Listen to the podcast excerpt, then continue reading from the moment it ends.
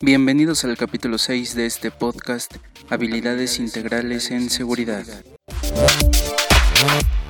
Hola amigos, ¿cómo están? Les doy la bienvenida a un capítulo más de este podcast. Yo soy Javier Rivera y es un gran placer compartir con todos ustedes en este espacio que el próximo primero de julio, junio, va a cumplir orgullosamente un mes. No saben lo gratificante que ha sido todo este proceso para mí, esta nueva etapa. También les comparto que el día lunes dimos el banderazo oficial a la primera generación del curso de seguridad y salud en el trabajo, así que ha sido una semana eh, bastante productiva para habilidades integrales en seguridad. Esta semana vamos a platicar sobre un tema que ha tenido un boom en los meses pasados y que son los riesgos psicosociales. Cuando hablamos de riesgos psicosociales nos referimos a aquellas condiciones presentes en una situación laboral directamente relacionadas con la organización del trabajo, el contenido del trabajo y la realización de la tarea y que se presentan con capacidad para afectar el desarrollo del trabajo y la salud de los trabajadores. La complejidad de los factores psicosociales viene dada porque a estas variables del entorno laboral hay que añadir el conjunto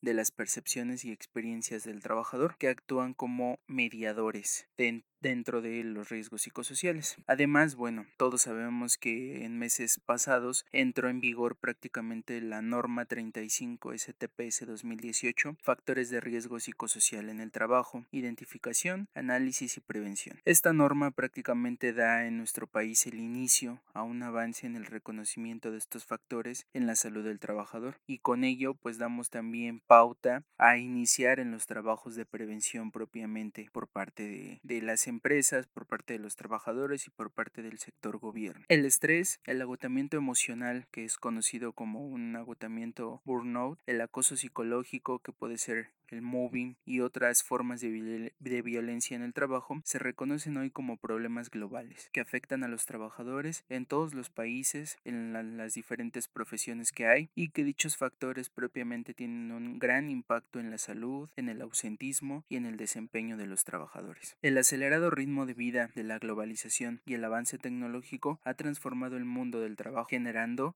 riesgos psicosociales emergentes, cuyo abordaje requiere una ruptura que los enfoques tradicionales tenían hasta la fecha y que a su vez proporcione también respuestas más eficaces, puntuales y que realmente sean enfocadas a los trabajadores como tal. Para poder generar mayor rentabilidad, permanecer en el mercado y dar continuidad al negocio, la empresa tiene la obligación de conocer cuál es el nivel de satisfacción de sus empleados, de sus condiciones de trabajo y sobre esta base actuar, ya que si el trabajador se siente bien en la empresa y en sus, y en sus actividades cotidianas, pues obviamente esto va a ayudar a que la empresa trascienda en todos los niveles. Algunos antecedentes internacionales referente a riesgos psicosociales eh, nos llevan prácticamente a los años 80, en donde la OIT es la primera entidad importante que enciende las alarmas en materia de riesgos en el trabajo, mientras que en 1997 se emite en la Unión Europea un real decreto para los servicios de prevención, teniendo por primera vez la referencia legal al riesgo psicosocial prácticamente son los dos antecedentes importantes en donde organizaciones internacionales comienzan a desarrollar y a trabajar acerca de los riesgos psicosociales. Como consecuencia de los importantes cambios en las organizaciones y de los procesos de globalización actual, la exposición a los riesgos psicosociales se han hecho más frecuentes e intensas, haciendo conveniente y necesaria su identificación, evaluación, control, con el fin de evitar los riesgos asociados para la salud y la seguridad en el trabajo. Los trabajadores que requieran de atención psicológica y psiquiátrica a menudo sufren acoso, discriminación y también pues refieren actividades de burla como tal en los centros de trabajo. En el 2013, la OMS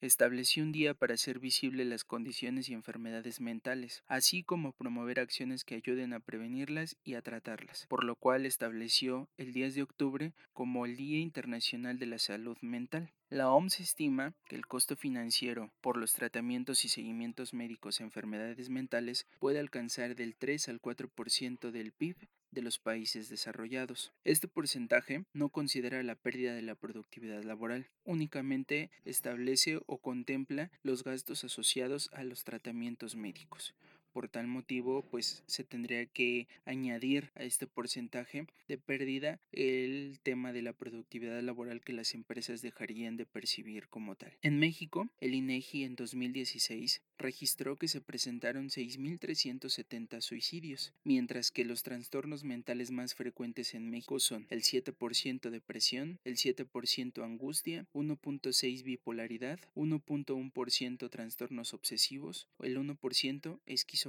mientras que en el mismo estudio también reportó que se estima que uno de cada cuatro mexicanos entre 18 a 65 años llegará a sufrir algún padecimiento mental. Estas cifras son alarmantes y son inquietantes para prácticamente nuestro gobierno, los esquemas de salud, las empresas, eh, son cifras prácticamente muy importantes que se pueden ir incrementando si no hacemos algo eh, de manera inmediata como tal. Ante esta situación y de acuerdo a los diferentes tratados internacionales que México ha llevado a cabo, en el 2015 la Secretaría del Trabajo y Previsión Social desarrolló el Programa Nacional de Bienestar Emocional y Desarrollo Humano en el Trabajo, mejor conocido como el PRONAVET. Esta se buscaba que fuera una herramienta para atender los factores de riesgo psicosocial, teniendo como objetivo mejorar prácticamente el entorno laboral de los trabajadores, llevar a cabo una comunicación asertiva y reducir y prevenir el número de accidentes y enfermedades de, eh, de trabajo propiamente. Este programa enfoca en seis pilares principales. Los pilares propiamente que establece el PRONAVET son bienestar emocional, factores psicosociales, entornos organizacionales desfavorables, desarrollo humano, trabajadores en fase de prerretiro laboral y trabajadores con diagnóstico clínico emocional. Prácticamente estos, eh, este programa eh, va de la par o va de la mano con la emisión de la norma 35 en factores de riesgo psicosocial y fue una iniciativa propiamente de la Secretaría del Trabajo para proporcionar una herramienta a las empresas con el objetivo propiamente de disminuir estos factores o de empezar propiamente a trabajar en manera conjunta sector gobierno, sector empresarial en el ataque propiamente de los riesgos del factor psicosocial como tal. Cuando nos referimos a riesgos psicosociales, pues tenemos que tener ciertas definiciones básicas en nuestro conocimiento. Algunas de esas definiciones pues que vamos a mencionar en este capítulo son la política de prevención de riesgos psicosociales, la cual consiste en la declaración de principios y compromisos que establece el patrón para prevenir los factores de riesgo psicosocial y la violencia laboral y para la promoción de un entorno organizacional favorable. También se establece o ha tenido mucho ruido eh, derivado de los requerimientos de la norma la definición de acontecimiento traumático severo, que propiamente es aquel que vamos a entender como el experimentado durante o con motivo del trabajo, que se caracteriza por la ocurrencia de la muerte, o que representa un peligro real para la integridad física de una o varias personas y que puede generar trastorno de estrés postraumático para quien lo sufre o lo presencia como tal. Este se ha vuelto uno de los eh, términos eh, más cuestionados hoy en día porque prácticamente es lo que las empresas tienen que comenzar a identificar, tanto tener su política de prevención de riesgos psicosociales cómo identificar los posibles acontecimientos traumáticos a los cuales los trabajadores pueden eh, estar eh, expuestos como tal. Entonces se ha vuelto mucho eh, la contraindicación por parte de qué es lo que unos entienden por parte del acontecimiento traumático, de qué manera lo definen las empresas, qué sí es un acontecimiento traumático y qué no es un acontecimiento traumático. Entonces tenemos que tener bien clara la definición de qué es el acontecimiento traumático severo para posteriormente hacer las evaluaciones correspondientes en nuestros centros de trabajo. Sin duda también tenemos que definir lo que es estrés laboral. El estrés laboral fue definido o fue mencionado por primera vez en 1926 por Hans Selye, quien definió como tal eh, al estrés como la respuesta del organismo ante un estímulo amenazante como tal. Hoy en día sabemos que puede haber diferentes tipos de estrés, diferentes eh, niveles. Hoy en día sabemos que hay eh, estrés bueno, que es aquel que es necesario para nuestra vida cotidiana y que va a ejercer una función de protección del organismo y gracias a él podemos progresar en todos los sentidos al producir ciertas estimulaciones o cierta activación adecuada de nuestro organismo como tal. Y bueno, también existe el estrés negativo, que este estrés se produce por una excesiva reacción al estrés propiamente y que se manifiesta en una demanda muy intensa o prolongada de actividad que las personas tienen que afrontar sin tener los recursos necesarios o sin saber prácticamente cómo desarrollarlo como tal.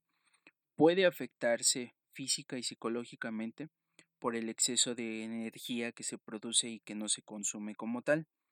Y aquí en estas definiciones o cuando hablamos de estrés tenemos que prácticamente mencionar lo que se conoce como ritmo de crucero, que es el límite subjetivo entre el estrés positivo y el negativo como tal. Este imaginemos lo que es como una pequeña delgada línea entre los dos tipos de estrés que si bien es muy delgada pero es muy importante que nunca prácticamente crucemos del lado bueno al lado malo eh, por hacer mención y explicarlo de una manera coloquial, eh, prácticamente esa línea es lo que nos garantiza el estar en un estado normal, en un estado prácticamente tranquilo, en un estado de completa calma y tranquilidad, a pesar de que nuestro organismo se encuentra acelerado por el estrés bueno que estamos presentando, porque es la manera en la que nuestro organismo y nuestro cuerpo propiamente está respondiendo a las actividades cotidianas que desarrollamos. Entonces, eh, estos tipos de estrés hoy en día pues prácticamente se conocen, se tienen implementados y se deben propiamente de medir para que con ello pues podamos prácticamente hablar de que estamos realizando actividades de mejora y de prevención en nuestros centros de trabajo. También es importante mencionar que existe el concepto de depresión, que de acuerdo con la OMS lo va a definir como un trastorno mental frecuentemente que se caracteriza por la presencia de tristeza, pérdida de interés o placer, sentimientos de culpa o falta de autoestima. El trastorno del sueño del apetito va a generar alguna sensación de cansancio, falta de concentración, propiamente es algo que nos va a mantener eh, fuera de nuestro círculo social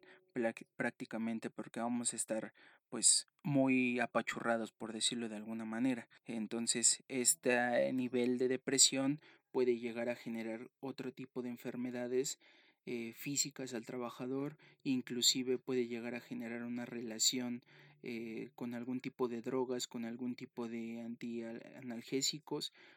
que eh, ponen a la persona al momento de consumirlos en un estado de excitación y que prácticamente lo ayuda a salir momentáneamente de ese estado, pero después pues regresa prácticamente a la misma escena y es ahí cuando vienen los problemas de adicciones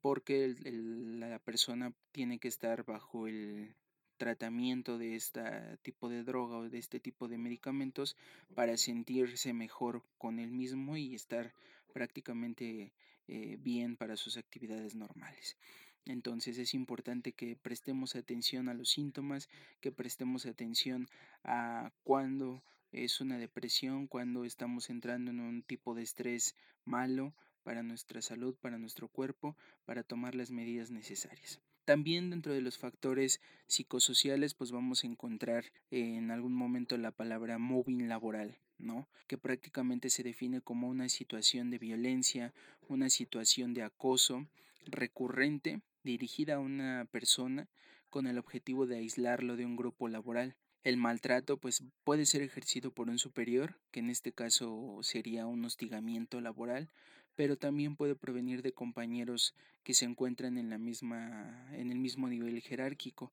y a esto pues lo vamos a definir como un acoso laboral como tal. La carga excesiva de trabajo puede ser una causa de gran estrés y de fatiga y ello se refleja propiamente en una baja productividad. El estrés y la fatiga se pueden prevenir y se pueden minimizar conociendo las causas y síntomas que existen en el entorno del trabajador. Regresando a los temas de estrés que son uno de los factores más importantes o que más llaman la atención, pues es eh, importante mencionar que dentro del estrés existe una fase de alarma,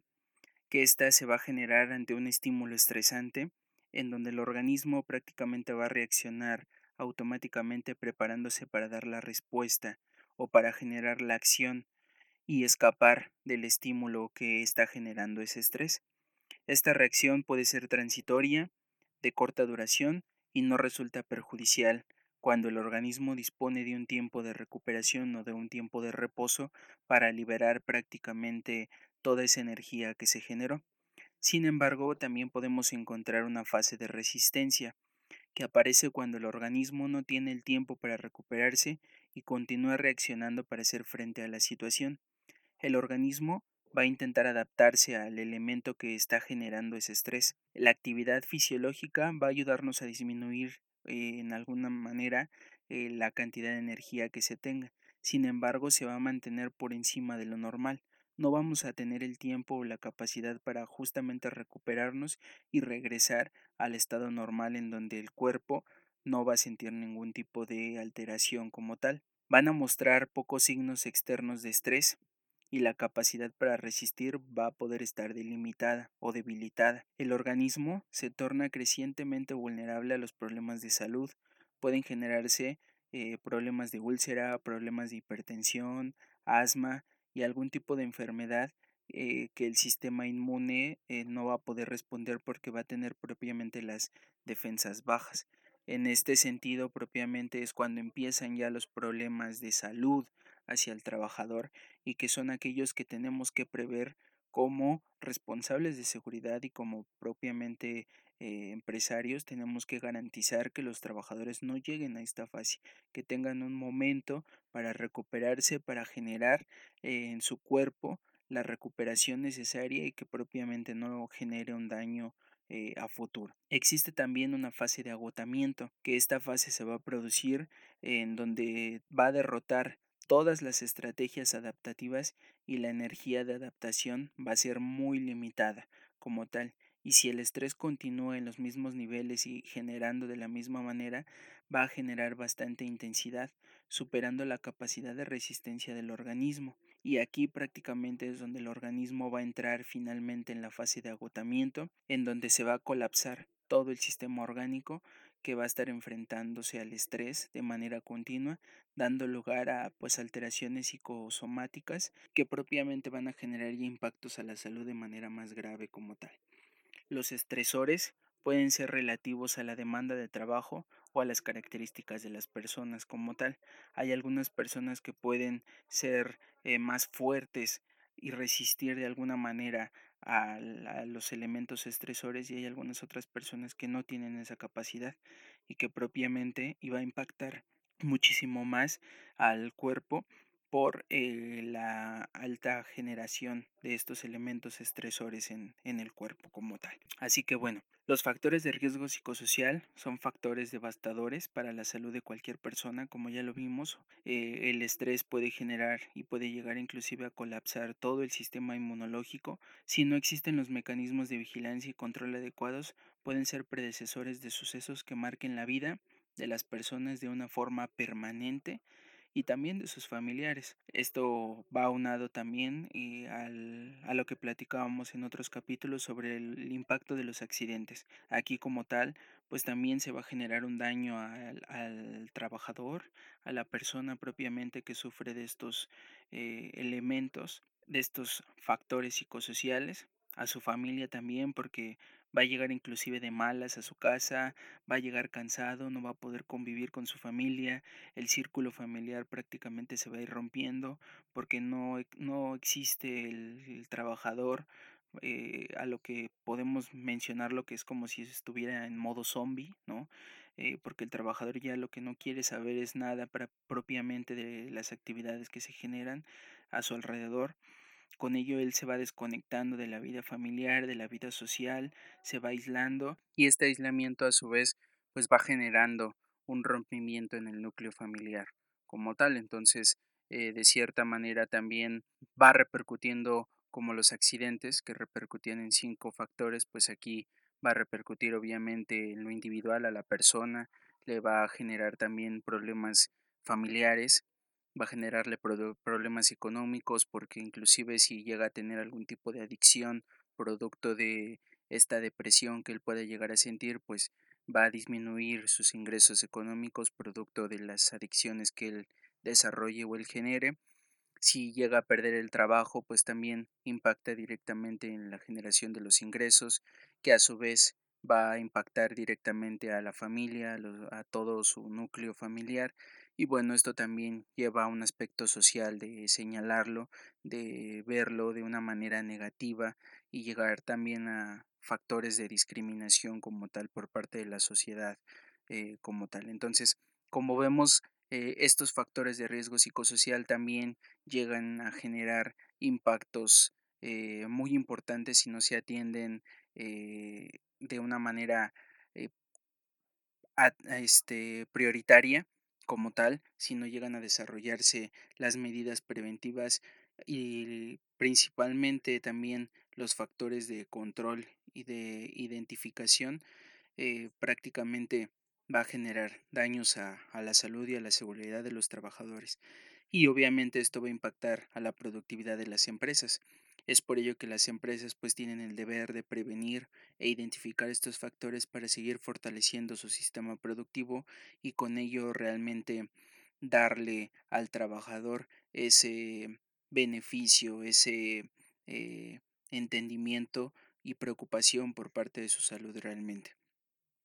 Es por ello que no debemos de descuidar todos los riesgos que existen en nuestro centro de trabajo, así como garantizar también que no solo se implementen normas o políticas por un requerimiento o por moda de la normatividad. Recuerden que la frase que siempre les comparto en este podcast es que la seguridad no es una moda, sino va a ser un estilo de vida que nosotros debemos de desarrollar dentro y fuera de nuestras instalaciones, amigos. Eh, los factores de riesgo psicosocial vinieron para quedarse y vinieron para desarrollar una mejora en las actividades productivas de nuestros colaboradores, eh, de las empresas, hacer las empresas más amigables, más humanas y por lo tanto tenemos que desarrollar los mecanismos adecuados para afrontar estos riesgos de una manera óptima y de una manera propiamente eh, humana, sin dejar a un lado al trabajador, que es lo más importante que tenemos que conservar. Amigos, esto es todo por el capítulo de hoy. Espero que les haya dejado alguna información importante. Recuerden que la seguridad no es una moda, es un estilo de vida. Nos vemos la siguiente semana. Hasta pronto.